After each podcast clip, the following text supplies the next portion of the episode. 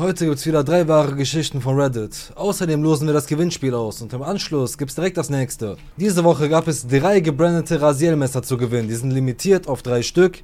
Steht hinten drauf, eins von drei. Die Frage war, wie viel kostet ein Horror-Sweatshirt auf der Nerdster Factory Seite? Die richtige Antwort ist 25 Euro. Damit haben wir einige, die sich qualifiziert haben. Losen wir das erste Messer aus. Im Keyword-Filter geben wir 25 ein, weil das die richtige Antwort war. Wir haben 25 mögliche Gewinner. Picken wir den ersten für das große Chef's Knife.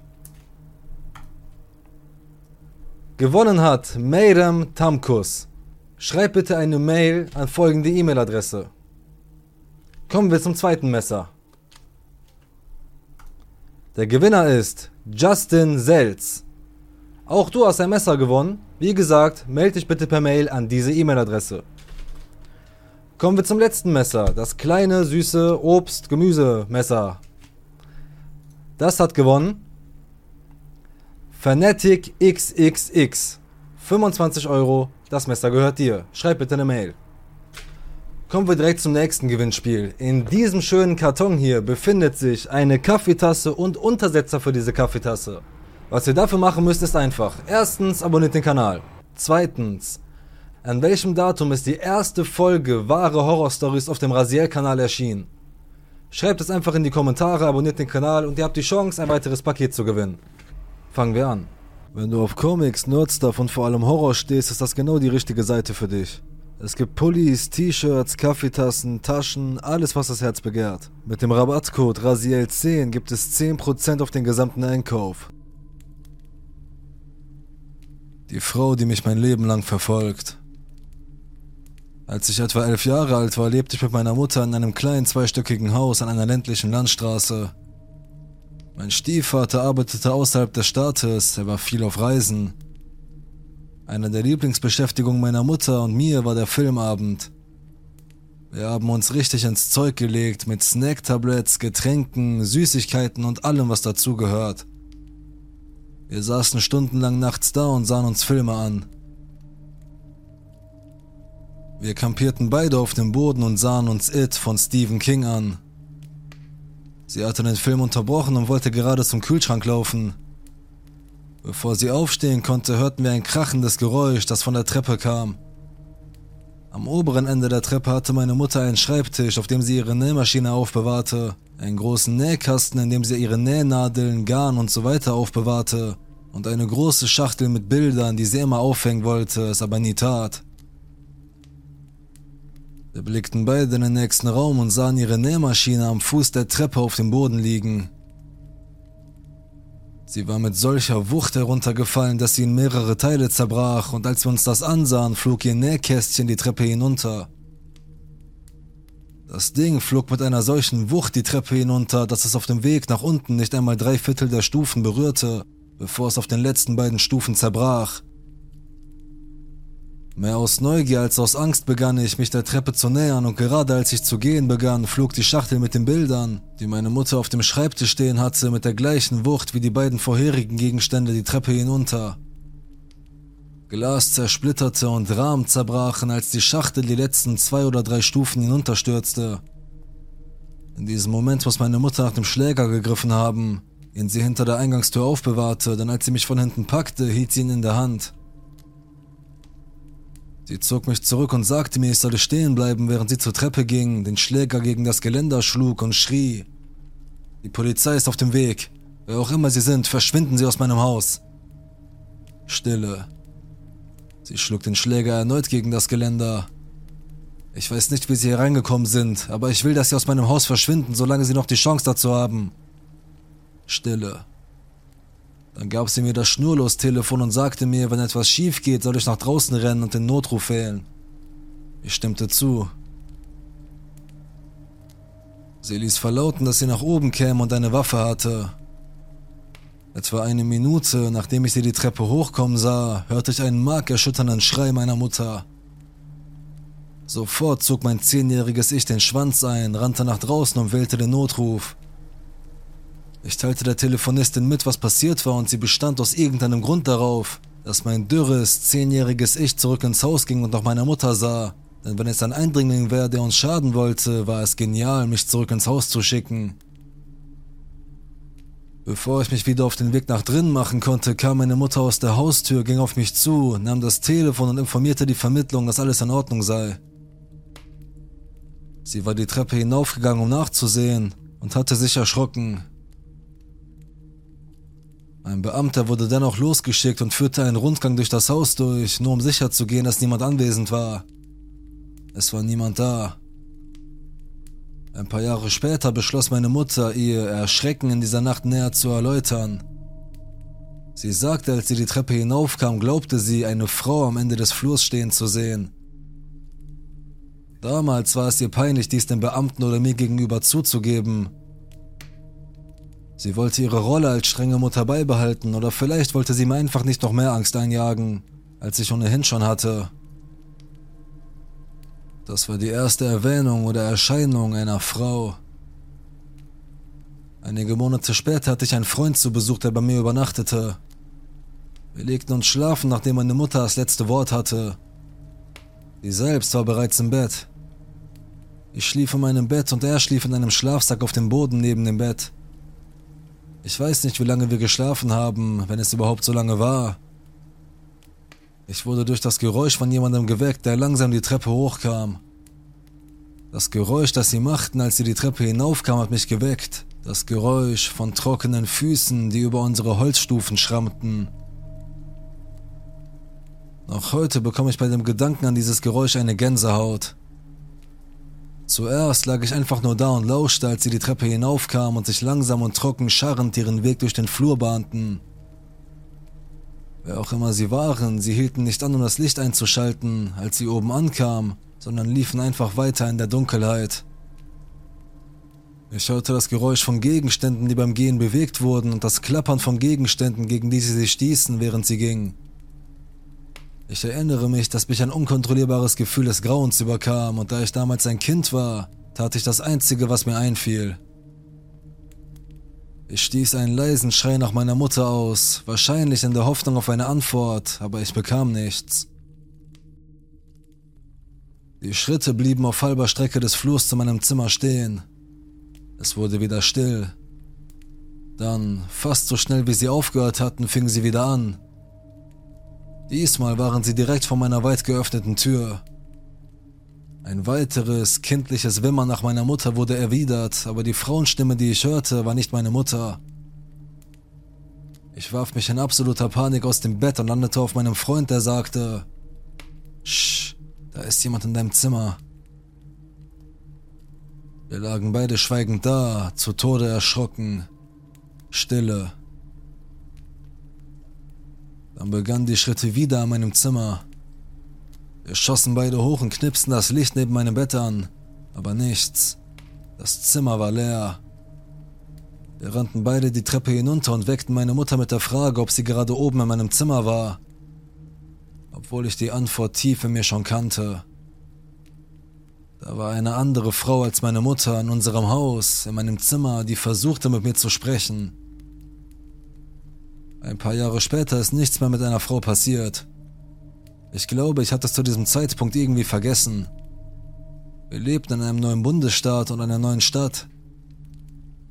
Ich hatte eine Art Übernachtung mit einer Gruppe von Freunden.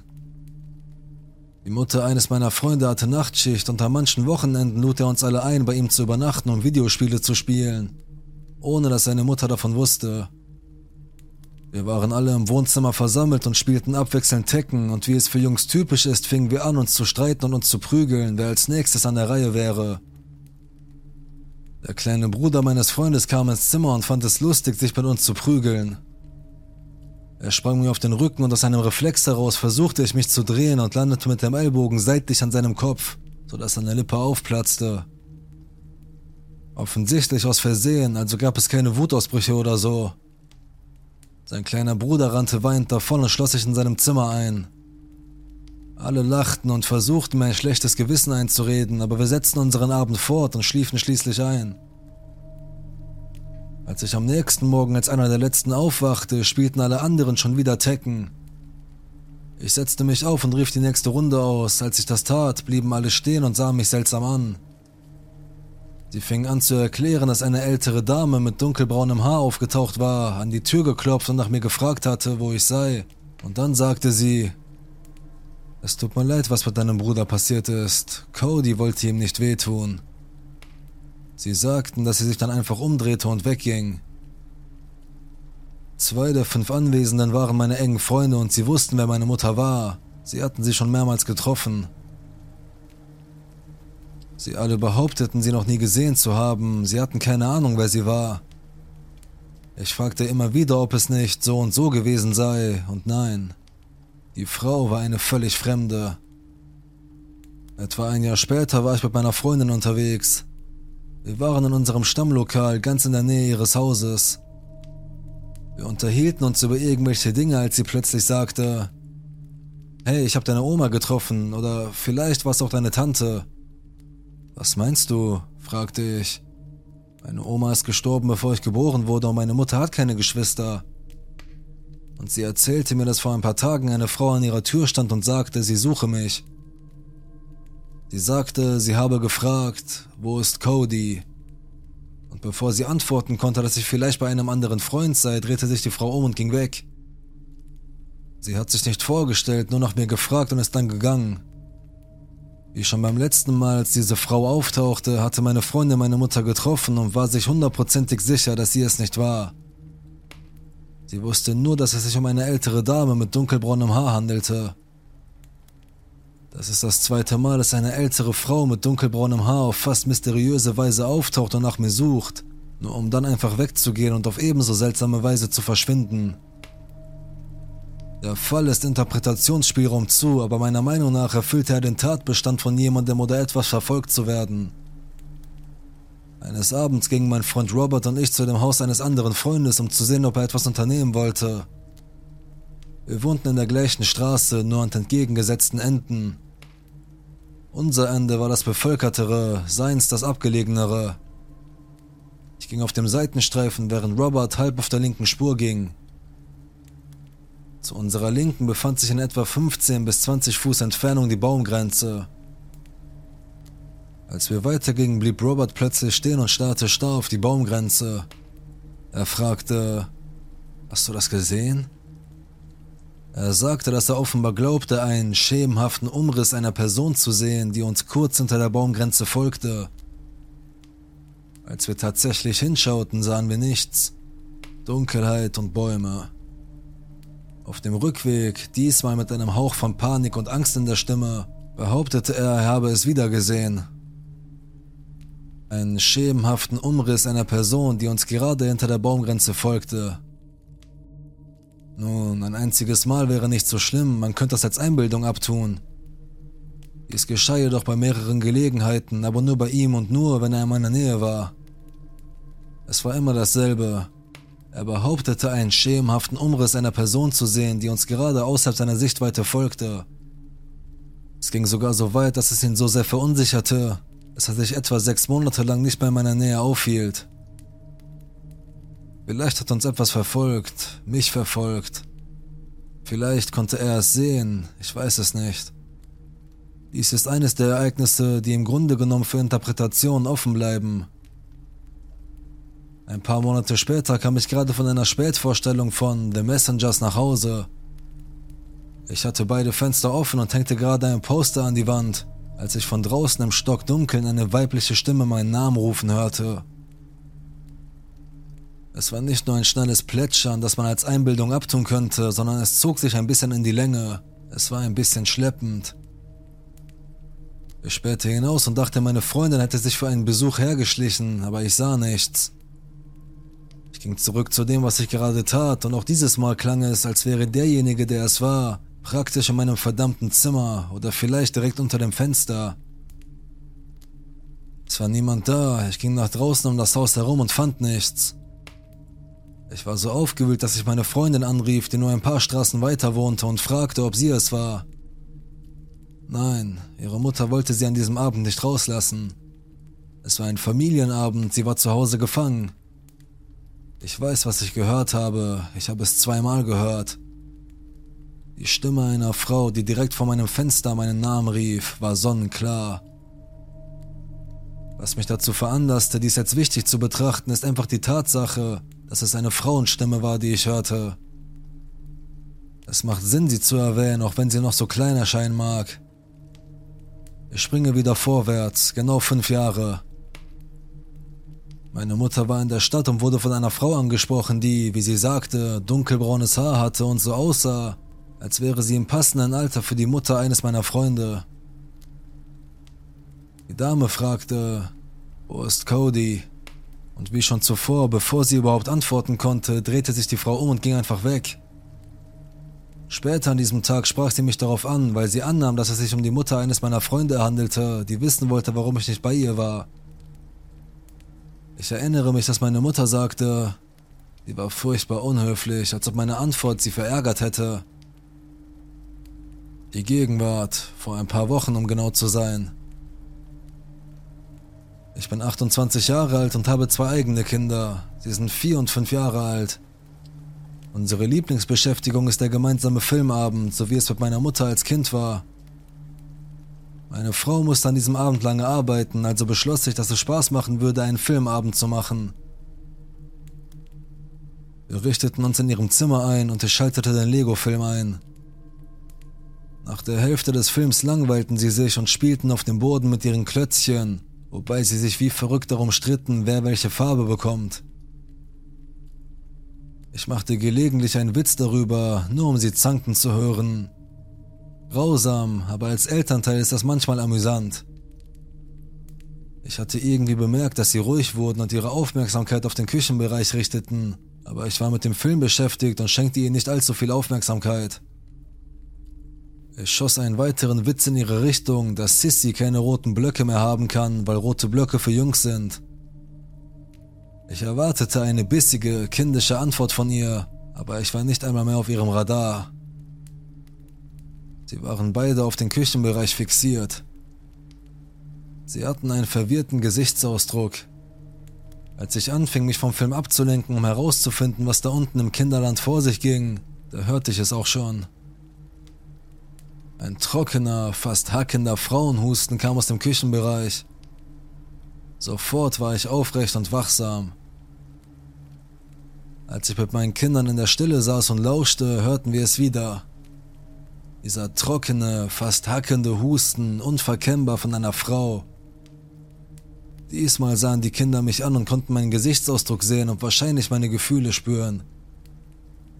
Sie sprangen beide auf, begannen eine Art Panik zu murmeln und zu schluchzen und rannten zu mir hinüber, wobei meine Tochter versuchte, sich in meinem Schoß zu verstecken, während sie zu schluchzen begann, und mein kleiner Junge versuchte unter das Bett zu krabbeln. In diesem Moment hörte ich ein Geräusch, das mir nur allzu vertraut war. Das Geräusch von trockenen, kratzenden Schritten, die über unseren Hartholzboden in Richtung des Schlafzimmers meiner Kinder liefen. Ich stand auf und sagte meinen Kindern, sie sollten unter ihr Bett gehen und leise sein. Meine Tochter weinte leise. Jemand ist im Haus, Papa, jemand ist hier und das ist nicht Mami. Ich hörte wieder das trockene Husten und die kratzenden Schritte, als ich mich auf den Weg zur Tür machte. Es schien Sekunden zu dauern, bis ich durch die Tür spähte, um zu sehen, wer auch immer in unserem Haus war. Dann hörte es auf. Stille. Nur das Geräusch meiner Kinder, die in Panik schluchzten und fragten, Papa, wer ist das? Papa, wo ist sie? Ich schaute in die Küche und sah natürlich nichts. Leer und still. Ich nahm die Kinder mit ins Haus und durchsuchte jedes Zimmer, jeden Schrank, unter den Betten, schloss alle Türen und Fenster und alles, was mir einfiel, um sie zu beruhigen. Sie blieben wach, bis meine Frau nach Hause kam und wir schliefen in dieser Nacht alle im Wohnzimmer. Am nächsten Tag fragte mich meine Tochter aus heiterem Himmel, Papa, kommt die Frau heute Abend zurück? Ich habe nie etwas zu meiner Tochter gesagt, was auf einen Mann oder eine Frau hindeutet. Meine Frau fragte sie, Sissy, wie kommst du darauf, dass es eine Dame war? Sie schaute uns beide an und sagte, ich habe eine Dame hinter dem Glas an unserer Tür stehen sehen. Meine Frau fragte sie, wie sah diese Dame aus? Meine Tochter sagte, sie hatte Haare wie Papa, sie waren dunkelbraun.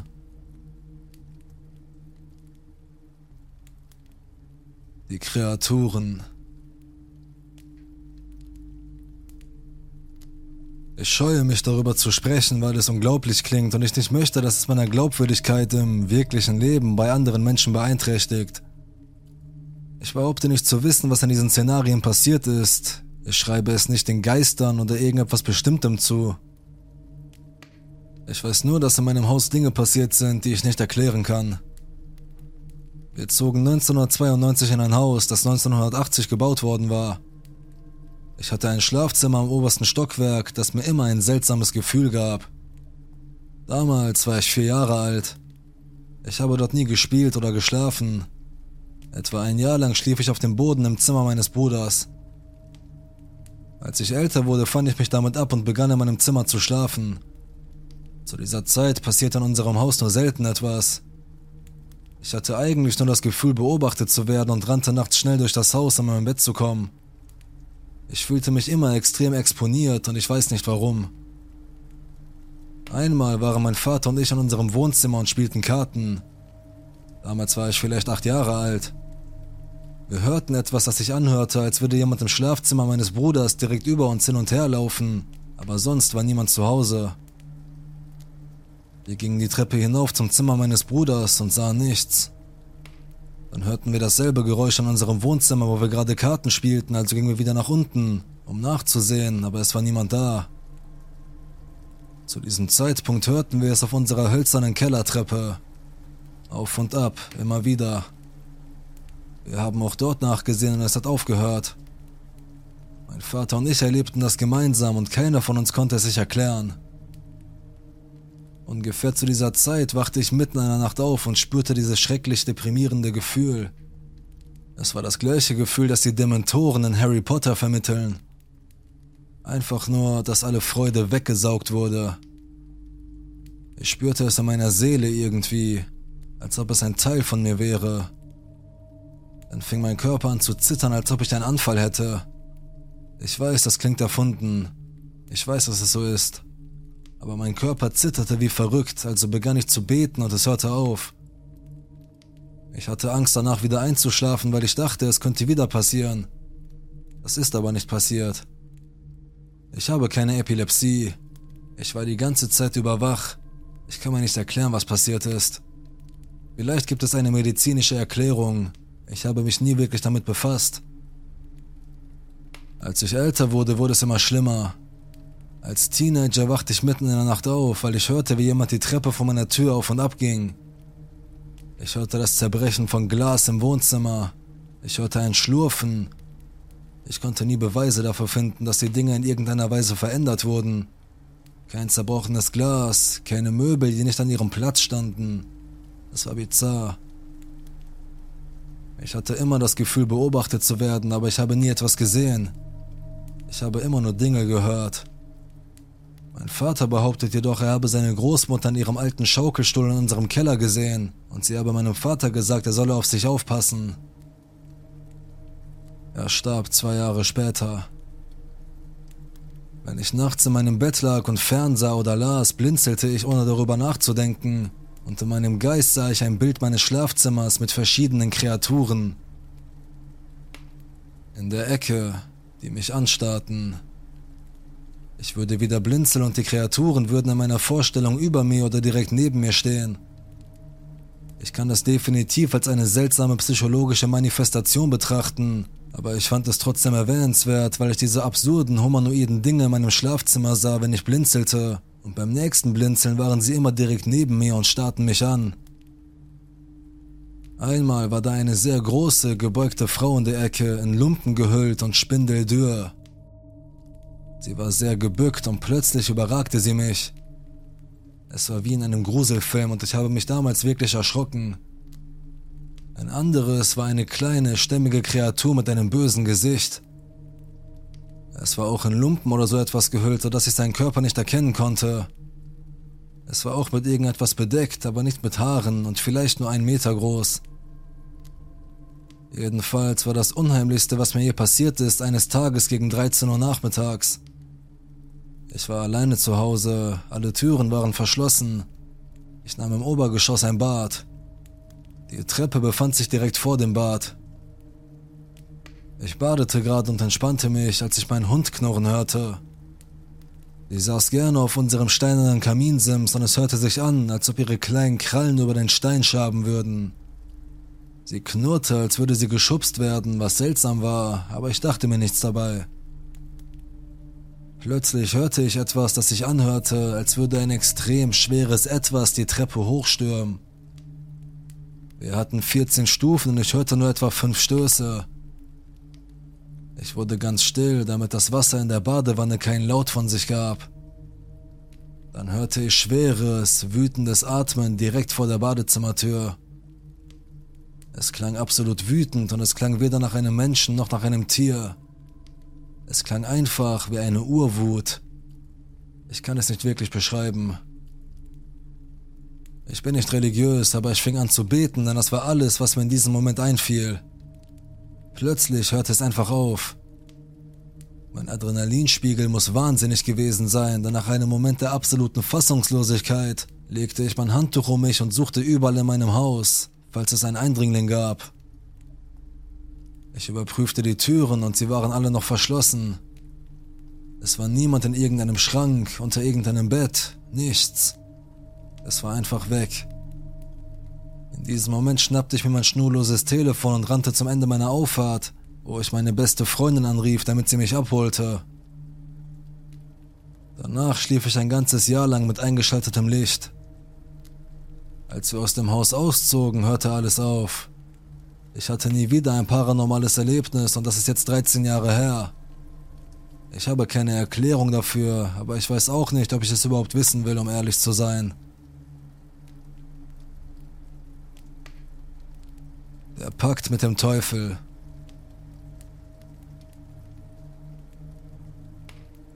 Vor vielen Jahren, etwa 2010, war ich am Ende. Die Mutter meines zweiten Kindes und ich hatten uns getrennt. Es war die zweite Familie, von der ich mich trennen musste. Ich hatte einen miesen Job, verdiente kein Geld und war pleite. Ich hatte es satt. Ich hatte die Schnauze voll. Ich war für mehr bestimmt und da ich größtenteils in einem christlichen Elternhaus aufgewachsen bin, beschloss ich, meine Seele an den Teufel zu verkaufen. Verrückt, oder? Ich sagte laut, während ich mich darauf konzentrierte, dass meine Stimme bis in die Hölle gehört wurde. Ich würde meine Seele verkaufen, um sicher zu sein, dass ich immer einen Dollar in der Tasche habe.